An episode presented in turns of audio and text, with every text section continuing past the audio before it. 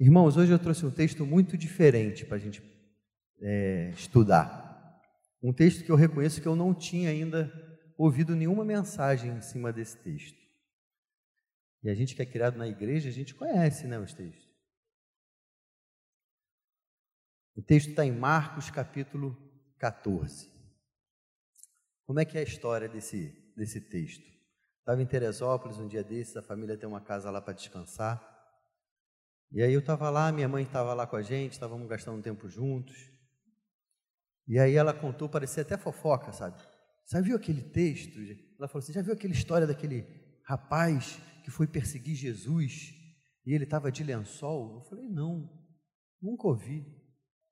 Aí ela contando assim, né? Parecia uma. Eu não, nunca ouvi. Ela, eu estou pensando em pregar em cima desse texto. Aí quando ela falou o texto, eu falei: que texto maluco. E ela mesmo não pregou em cima desse texto, mas ela jogou a semente né? E aí eu comecei, a, me intrigou e eu fui estudar. E quando eu comecei a ler esse texto, ele, ele realmente, ele é assim, abriu meus olhos. O capítulo 14 de Marcos, irmãos, é um capítulo muito dramático, vamos dizer assim. Essa história desse rapaz, que não tem nem nome, é como se ele tivesse um comercial no Super Bowl, naquele horário mais caro da televisão. Né? É um capítulo que ele é muito rico para nós cristãos, até porque ele começa falando do plano para matar Jesus. E ele vai se desenrolando assim, quando é o final do jogo, né, aquela coisa dramática, é esse capítulo, né? Jesus comemora a Páscoa nesse capítulo, então assim, teve churrasco, teve festa, Jesus se alegrou, comeu cordeiro. Eu costumo dizer que eu quero fazer tudo o que Jesus fazia. Se Jesus comeu carne, eu como também. Não precisa ser só carne, né? Porque faz mal. Mas eu gosto de um churrasco, irmãos, vou te dizer. É, esse texto também traz a parte de Judas sendo desmascarado, né? Esse texto de Marcos também, ele traz a ceia do Senhor, um texto tão rico. A gente todo mês passa por ele, né? Se não em Marcos, mas no relato da ceia do Senhor. Pedro é avisado que vai trair Jesus, Jesus vai ao Getsemane orar e soa o sangue e fala aquela frase tão que a gente guarda tão forte: Senhor, se possível, afasta de mim esse cálice. Porventura seja feita a tua vontade. A gente ora muito isso, né? Eu não quero isso. Senhor, afasta de mim, mas essa segunda parte é difícil de falar, né? Mas seja feita a tua vontade. E Jesus é preso, lá no versículo 43. E aí chega o nosso texto. Versículo 51 de Marcos, só dois versículos. Um jovem, coberto unicamente com um lençol, seguia Jesus. Eles, os guardas, o agarraram, mas ele largou o lençol e fugiu nu. Quem conhecia esse texto? Quem já tinha prestado atenção nesse texto na Bíblia? Eu não tinha, para mim ele está nesse ano, né? Li tantas vezes, irmãos, e parece que não saltou os olhos para esse texto, né? E por isso me intrigou. Por isso eu resolvi estudar. Eu fiquei pensando, ruminando nesse texto. E eu comecei a perceber que esse menino de lençol, ele é um símbolo para nós. Nós podemos tirar alguns ensinamentos desse comportamento que ele teve. O primeiro comportamento que eu vejo, né, que o texto me deixa claro, é que é um jovem. E essa característica é bem de pessoas jovens. Que característica? Ser um pouco inconsequente. Agiu sem pensar. Passou na cabeça, eu imagino que ele devia. Algumas pessoas, irmãos, dizem que esse personagem era o próprio Marcos. Por isso que ele relatou esse texto. Outros já dizem que no texto não afirma quem é, aí é especulação, né? Mas eu fico imaginando esse rapaz no quarto dele, de repente ele ouve um burburinho. Eu moro no primeiro andar, irmãos, e tem um posto de conveniência a 100 metros na esquina da minha rua. Então tem movimento, né? O posto 24 horas. Volte e meia tem um barulho esquisito. Eu levanto da cama e vou para a janela ver o que está acontecendo. Sei lá, já vi assalto, já presenciei na porta da minha casa um assalto por causa disso, né? Eu acho que isso é do ser humano, né? Essa curiosidade. É normal, a gente é assim, né? Não precisa ser fifi, mas essa curiosidade está dentro da gente. É importante. Até um pesquisador sem curiosidade, ele não ia pesquisar nada. Ele precisa ter esse negócio de querer saber, né? Mas eu vejo nesse rapaz do lençol que ele estava em casa, de repente ouviu um barulho, falou: Ih, eu vou ver o que está acontecendo, que bagunça é essa? Estão prendendo alguém? Eu vou lá ver. E aí pegou o lençol e foi. Eu vejo um símbolo de superficialidade, irmãos. Por que, que eu vejo isso? O lençol não tem costura. O lençol não foi uma roupa preparada para você se vestir para a rua, né? Ele não tem caimento que tem essa blusa, os botões, enfim, ela não, ela não te veste bem, né? Isso parece que são pessoas que não querem muito compromisso com Deus. Quantas pessoas vocês conhecem que precisavam de um milagre? Queriam um emprego, precisavam de um neném, queria casar, precisava passar num concurso, coisas normais da vida que todo ser humano almeja. E aí, na hora que isso não acontece, ele vem para a igreja. Ele procura, procura, busca Deus. E aí, quando ele recebe aquela bênção, quando casa, às vezes é um neném, aí fica difícil de vir para a igreja, se afasta dos caminhos do Senhor. Olha, tem um monte, e a gente sabe disso. Quem já tem um pouquinho mais de tempo na caminhada, vê isso, que na hora da dor, a gente vai para o caminho, vai para os pés da cruz, vai orar. Mas quando está tudo bem, a gente se afasta. Por quê? Porque, infelizmente, irmãos, isso é uma mensagem para a igreja. Talvez não seja uma mensagem tão evangelística como vai ser no culto do, do amigo. Essa é uma, é uma mensagem para nós, crentes. Né? Esse, esse espelho para a gente é, se olhar, se confrontar e fazer como a palavra de Deus fala: examine-se o homem a si mesmo. Né? Será que eu estou tendo uma vida superficial com Deus? Será que a minha caminhada com Deus eu posso perceber que quando está tudo bem, eu paro de fazer a minha leitura semanal da Bíblia, eu paro de vir na vigília, eu paro de vir no EBD, eu começo a ter outras prioridades, porque eu prosperei um pouquinho, porque eu ganhei um aumento na empresa e agora eu consigo, final de semana, passear com a esposa, eu já não vou mais à igreja. Como isso acontece, irmãos? Porque Satanás não tem problema nenhum de te dar dinheiro, sucesso, casa na praia, né? contanto que ele tem a tua alma eternamente. A superficialidade é algo que eu vejo nesse rapaz. Eu vejo alguém que não queria muito compromisso com Deus. Ele até vem à igreja, gosta das músicas, não tem como não gostar, mas não quer compromisso. Ele é o curioso do Evangelho. Temos muitos irmãos e a gente tem que tomar cuidado para que a gente não seja somente um curioso. Outra coisa que eu vejo nesse rapaz de lençol, outra, outro símbolo que fica muito claro para mim, é o despreparo. Ele não foi preparado para seguir Jesus. Tem um, um, tem um programa na televisão que lá em casa a gente gosta muito de ver, que é Largados e Pelados, no Discovery Channel. Vocês conhecem? É muito engraçado, gente. A gente vê o pessoal passando perrengue, frio, fome, né? É, é, é engraçado aquele programa. Mas a gente vê que as pessoas estão despreparadas para fazerem aquilo, né? Elas não estão preparadas para enfrentar uma selva, né, com um leão, ou uma selva amazônia, com todas as cobras gigantes que a gente tem aqui no Brasil, enfim. E eu estou vendo um outro seriado que, que ouvi também, de um rapaz, de uns híbridos, uma criança meio meio bicho, vocês já viram? Tem um menino que é um cervo. Está no Discovery, está no Netflix. E aí o pai precisa esconder aquela criança.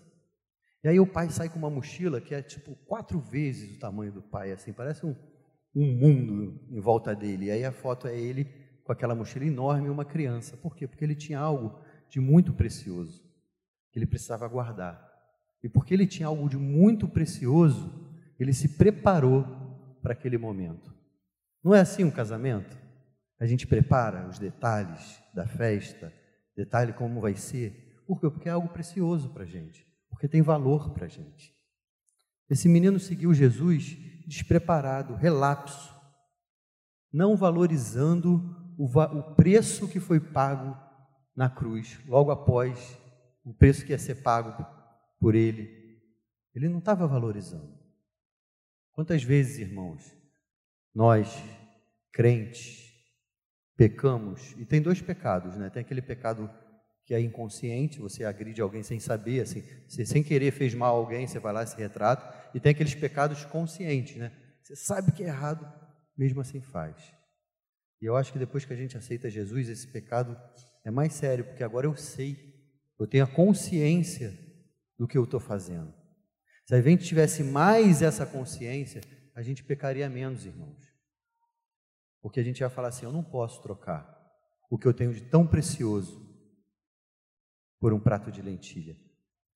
Domingo acho que foi domingo passado, eu estava indo para a igreja à noite, pastor Ari, e eu comentei assim com meus filhos: Filhos, você sabe por que, que domingo à noite, às vezes um pouco cansado, mesmo assim a gente vai para a igreja? Por que, que domingo de manhã de sol a gente não vai para a praia, que a gente vem para a igreja? Eles não. Eu falei, porque a gente tem um compromisso, porque a gente tem algo muito maior, porque eu tenho algo que não tem preço, que além do céu, mas trazendo para aqui para a terra, que é o que? A minha família espiritual, a comunhão dos meus irmãos. Quando eu tenho um problema, são eles que intercedem por mim, são eles que me suportam. E se a gente esquece, irmãos, do que, que a gente tem de tão precioso, a gente acaba negociando por preço vil, por ser eh, popular na faculdade, a sua fé, a sua eternidade. A gente ontem no culto dos adolescentes, a gente fez uma brincadeira que faltou um pouco de, de técnica da parte da liderança, já assumo o erro. Mas era aquele negócio da pessoa, você troca o seu carro por uma bala. Quem viu o Silvio Santos quando a gente era criança lembra dessa brincadeira que era para trazer isso para eles. Que a gente acaba trocando coisas tão preciosas por coisas bobas, porque as pessoas estão nos oferecendo, a gente acaba aceitando. Isso significa, irmãos, despreparo. Quando a gente não conhece a palavra de Deus, e eu não sei o que me espera, e eu não sei o que, que eu tenho, o que, que eu, já a palavra de Deus me garante, eu começo a negociar na hora dos problemas, na hora da dificuldade, eu acabo negociando. Então, irmãos, o que, que eu posso fazer para não ser despreparado? E aí, essa mensagem eu já preguei uma vez, hoje, eu, antes de vir para cá, eu estava preparando de novo, lendo e acertando, e assim, Deus sempre fala ao nosso coração. Aqui ele falou para mim assim, ó, come do rolo. Eu fui lá em Ezequiel 3, onde está esse texto, li, e assim, como Deus ministrou ao meu coração, irmãos, como a gente tem que falar, a gente tem que se encher da palavra de Deus, irmãos. Aquele texto diz que a palavra de Deus é doce. Irmãos, eu sinto isso. A gente que prepara uma aula de escola bíblica dominical, uma mensagem, um, um PG, a gente se delicia com a palavra. É muito gostoso esse tempo de preparo. Talvez preparar uma mensagem é mais gostoso do que vir aqui, irmãos, e pregar para vocês, porque aqui tem um nervosinho, tem, né? Tem sempre, mas quando você está em casa e a palavra, Deus vai falando com você, isso é maravilhoso. Então, se você quer ser preparado, você quer, irmão, come do rolo, vai estudar a Bíblia, faz a sua devocional. Sabe, muitas vezes que eu prego, eu falo disso, porque essa história mexeu comigo. Quando eu fui na Tailândia e aquele irmãozinho que ficou preso durante anos dentro da cadeia e ele limpava a fossa séptica. Quando ele saiu de lá, ele falou que tinha saudade daquele lugar, porque aquilo era um jardim de adoração ali na China, era o único lugar dentro do esgoto onde ele podia falar os versículos que ele sabia de cor, cantar as músicas, o lábio dele expressar louvores a Deus e o ouvido dele ouvir, que a gente faz aqui não valoriza. E aí ele falou para a gente assim: onde é o seu jardim de adoração? Gente, que vergonha. Se tivesse um púlpito desse assim, eu me escondia e ele falou: Onde é o seu jardim de adoração? Aonde você, meu irmão, fica lendo a Bíblia, você ora, onde as suas lágrimas caem e você fala assim: Senhor, me socorre. Sabe, eu vou contar um segredo para vocês. Eu tenho um tapetinho lá em casa, porque ficar de joelho dói o meu joelho, eu estou com mais peso. Mas quando o papai estava com câncer, eu descobri que a melhor posição no meio da minha agonia toda era de joelho naquele tapetinho, ao ponto de eu dormir, eu saía da cama, irmãos, rolava o tapete, orava, orava, orava, dormia lá, as pernas ficavam dormentes, eu rolava para a cama de novo. Essa intimidade que a gente tem, irmãos, não tem preço. Problema vai, vamos passar. Nosso país está passando por problemas, problemas financeiros, problemas de doença. Isso pode chegar à porta da minha casa também. Mas, irmãos, nós sabemos em quem temos crido. É diferente a vida do crente. Não podemos deixar isso qualquer preço. É muito precioso, irmãos, o que a gente tem. E foi pago um preço muito grande na cruz por mim e por você, para que a gente não valorize o que foi feito. O que, que mais eu percebo nesse, nesse menino relapso, esse jovem com um lençol? Terceiro lugar, eu vejo pragmatismo. O que, que seria o, o pragmatismo? Se dá certo, então tá bom. Nem tudo que alcança um resultado certo, gente, é certo. Tem muito a ver com Maquiavel, Maquiavel também, que falava que os fins justificam os meios, né? Mas na nossa sociedade a gente vê muito isso. Ah, mas se deu certo, vai tocando assim. Você desmonta uma coisa, sobra três peças, aí você monta de novo, funciona. Ah, deixa essas peças para lá, não está funcionando? Quem nunca viu isso acontecer? Nossa sociedade é uma sociedade pragmática. Por quê? Porque ela foca no resultado. Nós queremos o lucro, nós queremos, não é? Isso é do ser humano. Muito mais uma sociedade como a nossa. Se a gente não tomar cuidado, irmãos, o pragmatismo entra na igreja. E a gente começa. Eu sei que a gente tem que cantar músicas que agradem o povo. O que, que eu quero dizer com isso? Nossas, nossos louvores são teologicamente corretos? São. Então, se eu canto A ou B, para Deus não faz diferença, faz diferença no meu coração, não é? Um coração contrito. Agora, por que, que no culto de adolescentes a gente escolhe algumas músicas e no culto infantil a gente escolhe outras? Porque a gente quer ter uma empatia com o povo, a gente quer cantar músicas que tenham identificação. Eu preciso disso. Porém, a igreja não pode fazer o que o povo quer, porque dá certo. Tem horas que a gente tem que falar o que é amargo, irmãos, para educar, para tra trazer a palavra, o certo. Irmãos, isso como é importante um amigo. Não precisa ser seu pastor, um amigo crente. Porque eu já fiz alguns tratos com Deus que Deus não fez comigo. E aí eu tenho uma esposa, eu tenho pastores, eu tenho amigos que falaram assim, me exortaram, falaram, isso não está certo por causa disso, disso, disso.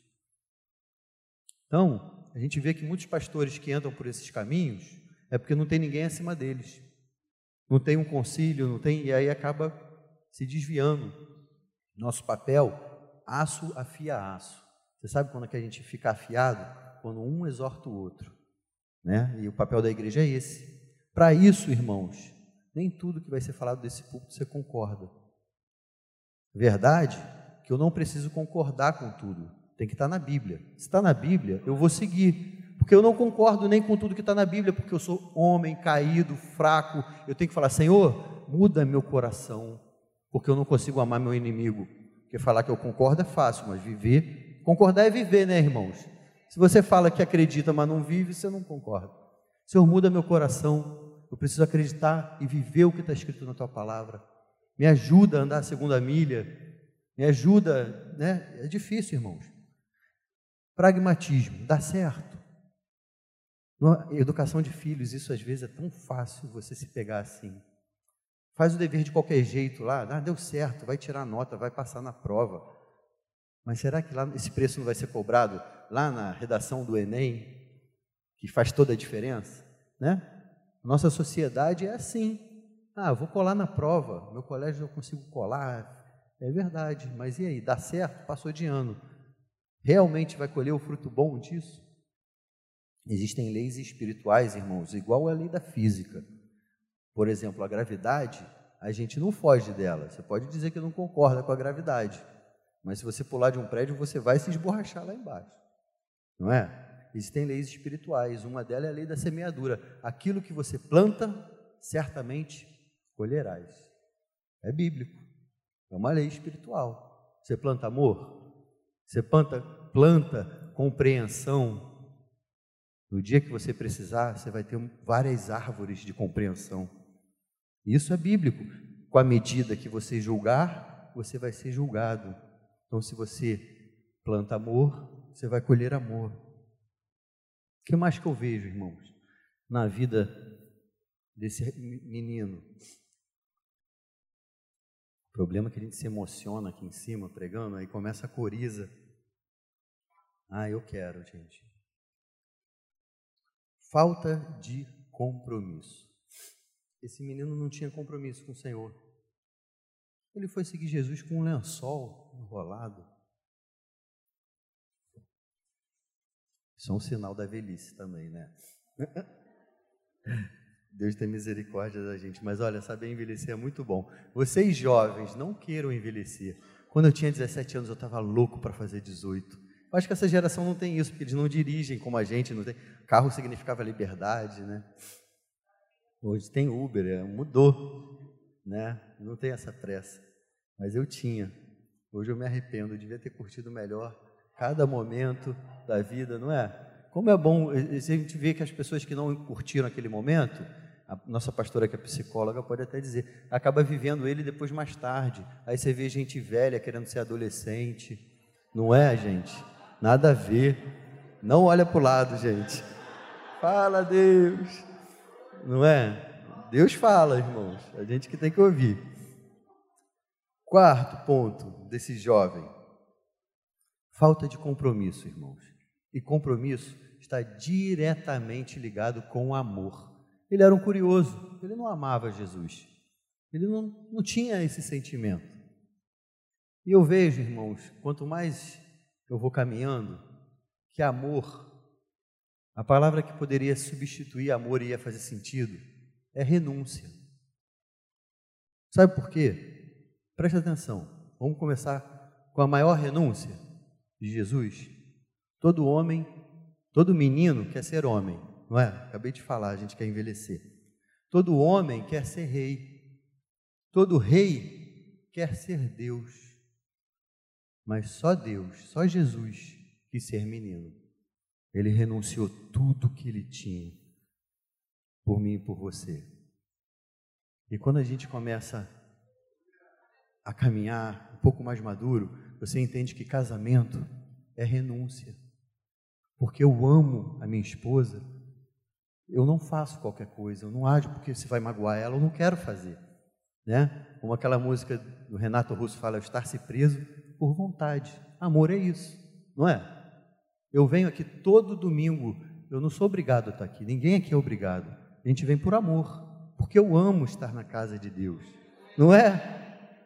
Isso é amor, irmão. Você está renunciando, como eu falei, à praia, o, o restaurante com alguns amigos, não sei, nós renunciamos coisas porque amamos ao Senhor, temos prazer em estar na casa de Deus, temos prazer de estudar a Bíblia, isso é amor.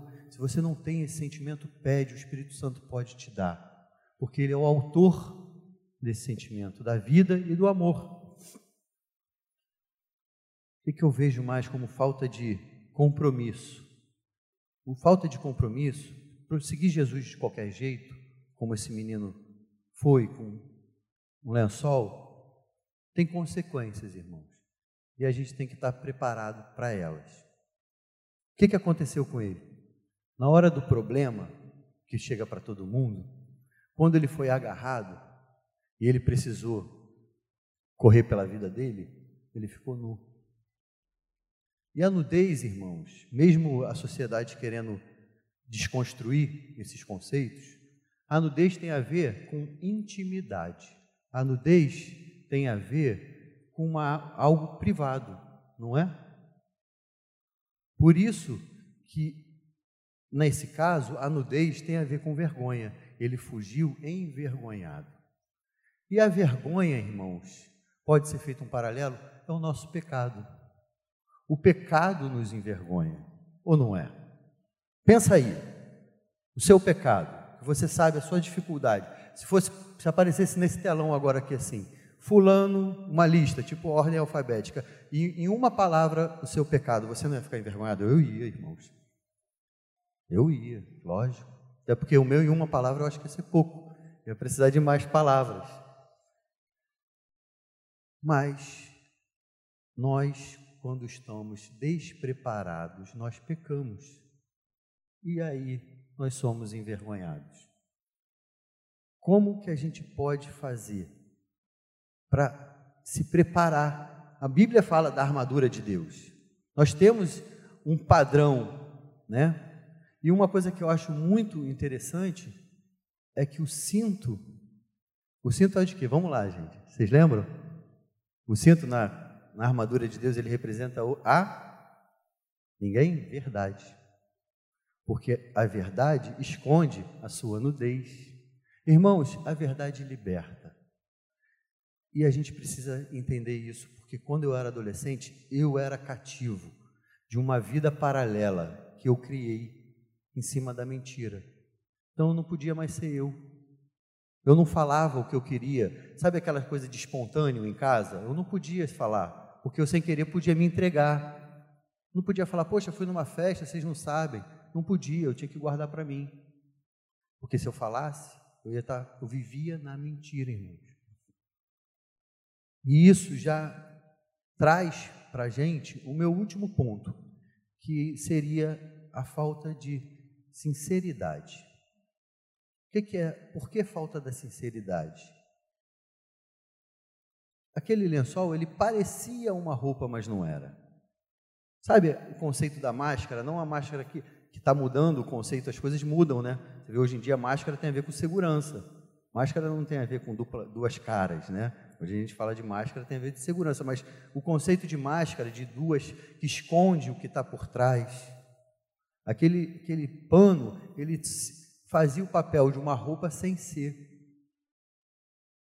E a gente tem que tomar cuidado, irmãos, porque a gente pode estar na igreja. Jesus tinha doze, e um, nesse texto, foi desmascarado, com o melhor professor, o melhor pastor, o melhor mestre. A estatística aí, eu não sou muito bom, deve ser 8, 7, não é 10%, porque são 12, né? Mas existe uma possibilidade com um mestre como Jesus. Por que, que isso não pode acontecer na nossa igreja? Por que, que eu não posso estar aqui e precisando falar, Senhor, eu não tenho sido sincero esses anos todos. Eu não tenho vindo à tua casa pelo motivo certo. Porque a gente pode querer casar. E a igreja é o melhor lugar para a gente achar a pessoa para a gente casar. É verdade. Mas eu não posso vir aqui só porque eu quero casar não é? A igreja é um bom lugar para eu fazer uma rede de relacionamentos, irmãos.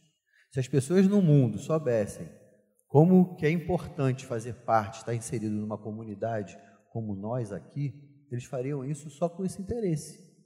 E talvez isso possa acontecer. Será que é isso que está no meu coração, Senhor?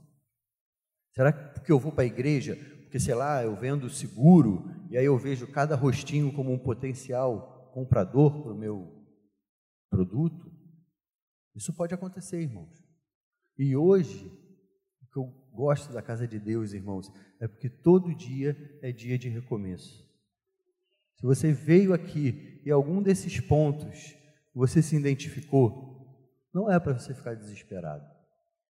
É para você falar assim: hoje é o dia da mudança na minha vida. Eu louvo a Deus por aquele dia que eu fui à igreja e Jesus me desmascarou para mim mesmo. Porque a diferença da vergonha do pecado quando é tratado pelo Espírito Santo, é porque ele não te envergonha, irmãos. Ele te dá certeza de que você está errado, você fica contrito, você quer mudar, mas ele trata no particular. Eu louvo a Deus por isso, irmãos. Imagina se todos os meus erros foram, fossem tratados aqui na igreja, tipo assim, publicamente.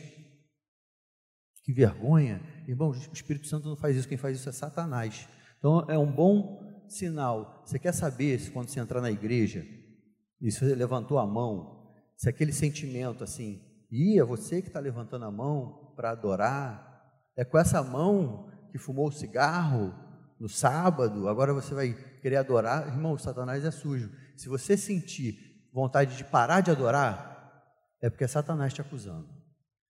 Agora, se aquilo fala assim, meu Deus, eu tenho que mudar, meu Deus, me perdoa, me ajuda a não fazer mais, esse é o Espírito Santo que está te confrontando é totalmente diferente, irmãos. Quando eu descobri isso na minha vida, tem horas que eu falo assim: obrigado, Satanás, por me lembrar de mais um pecado, porque é tão claro que eu comecei a adorar e ele cuspiu um pecado na minha cara. Eu falo, só pode ser o Satanás fazendo isso, sabe? A gente entra na igreja para adorar, parece que vem brotando. Você não é digno, você não merece. Quem é você? Tratando seus filhos assim. Essas palavras, irmãos, são para a gente não adorar. Mas o que, que a gente faz? A gente aproveita e fala: tá vendo essa lista aqui? Senhor, é verdade, me perdoa. E segue em frente. Usa ao seu favor. Dá um gole de água aqui, irmãos. Irmãos, qual é a grande pergunta que eu queria deixar hoje para você? Já terminando. Depois de tantos simbolismos que a gente ouviu, e pode ser que algum deles a gente se identifique. É tudo uma questão de intimidade, irmãos. A pergunta que eu quero fazer é que tipo de cristão você quer ser? Qual é o nível de crente que você quer ser? Porque existia uma multidão que seguia Jesus. Estavam interessadas no milagre, no pão, no peixe, na transformação, no sobrenatural. Igrejas estão cheias pregando somente o sobrenatural. Não precisa mudar, não. Não precisa mudar a sua vida, não precisa santificar, não. Vem para cá que você vai experimentar o sobrenatural de Deus. É esse o tipo de evangelho que a gente quer viver? É esse tipo de evangelho da multidão, do show. E assim, eu fico muito à vontade de falar isso, porque a nossa igreja investe, põe telão, põe tudo isso, mas a gente não faz show a gente celebra um culto junto com vocês, a gente convida vocês a celebrar a Deus conosco. A gente construiu um templo bonito aqui, sim, eu acho que a nossa igreja é mais bonita. Mas isso aqui não é lugar de show, isso aqui é lugar de vidas transformadas, irmãos. Entendeu? Isso tem que estar claro. Ou você quer ser um pouco mais próximo? Jesus tinha um grupo, que a Bíblia diz, de 70 que seguiam ele. Mas mesmo dentro dos 70, Jesus tirou doze para serem mais próximos, para andar no dia a dia com Ele, para experimentar a intimidade do Mestre. E, gente, dentro daquele grupo ainda tinham os três mais chegados. O que eu queria hoje é que a gente saísse daqui com uma atitude diferente. Você pode abrir o seu coração e deixar o Espírito Santo entrar em áreas que você, mesmo sendo convertido, ainda não deixou ele entrar, porque você tem sido superficial com Deus. Eu sei que vai doer tratar aquilo.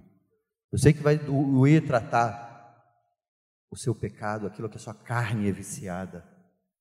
Porque minha carne tem os vícios dela também, irmãos, e dói, toda vez que eu mato a carne dói. Eu vindo para cá, eu falei para minha esposa Juliana, a vida aqui na terra é uma vida de agonia paz mesmo, plenitude perfeita só no céu, porque aqui eu brigo contra a minha carne todo dia, e se eu não estou brigando, eu estou errado. Tem que ser assim, tem que ser difícil, tem que, né? Porque senão eu estou sendo frouxo comigo mesmo, condescendente comigo mesmo.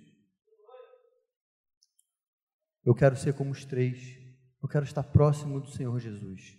Para isso, levando o nosso coração como a nossa casa, nós temos que nos sondar e falar assim: Senhor, eu nunca deixei você entrar na gaveta do meu quarto, daquela da cabeceira, sabe? Aquela gaveta mais pertinho. Hoje eu queria abrir esse alçapão. Vai sair cobras e lagartos, Senhor, mas eu vou poder tratar ele no particular só com o Senhor. Olha que alegria, meu irmão, que honra você está tendo a oportunidade de tratar com Deus algo que poderia te deixar envergonhado.